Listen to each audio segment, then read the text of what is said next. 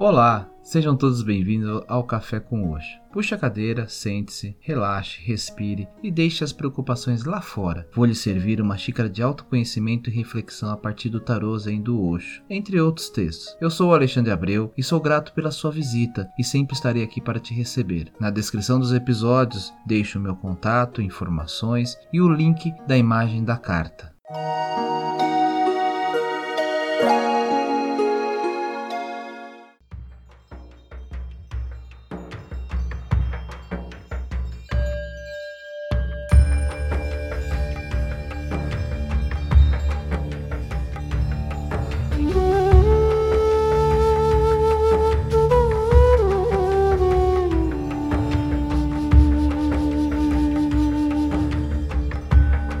Carta Completude, Arcano Maior 21. Este é o jeito zen, não dizer as coisas até o fim. Isso precisa ser compreendido, pois é uma metodologia muito importante. Não dizer tudo significa dar uma oportunidade para que o ouvinte complete o que está sendo dito. Todas as respostas vêm incompletas. O mestre só lhe terá dado uma direção.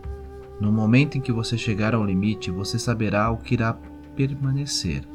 Sendo assim, se alguém estiver tentando compreender o Zen intelectualmente, irá fracassar. Não se trata de uma resposta para uma pergunta, mas de algo maior do que a resposta. Trata-se da indicação da própria realidade. A natureza de Buda não é uma coisa muito distante.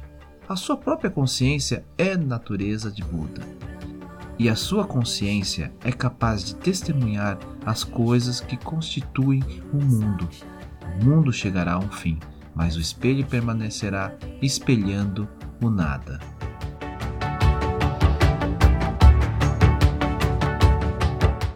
Nessa carta, representada por um grande quebra-cabeça, a última peça é colocada sobre a fronte dessa pessoa na imagem da carta.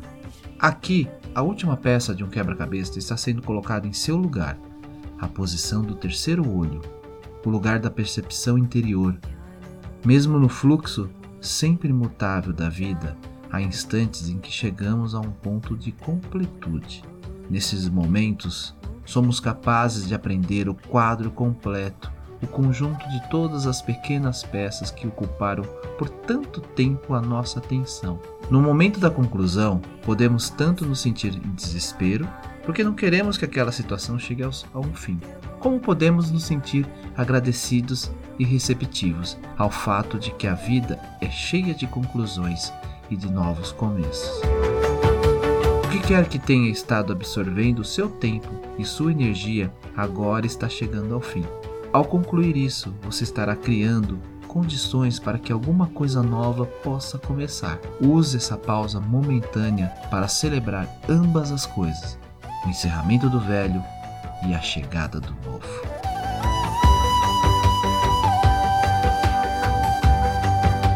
O outro não o preenche. Preenchimento é interno.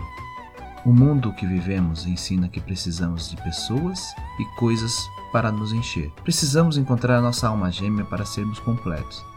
Para Osho, essa completude só vem do que está dentro de nós mesmos. Não se precisa do outro para sermos uma pessoa completa. Nós precisamos de nós mesmos. Namastê.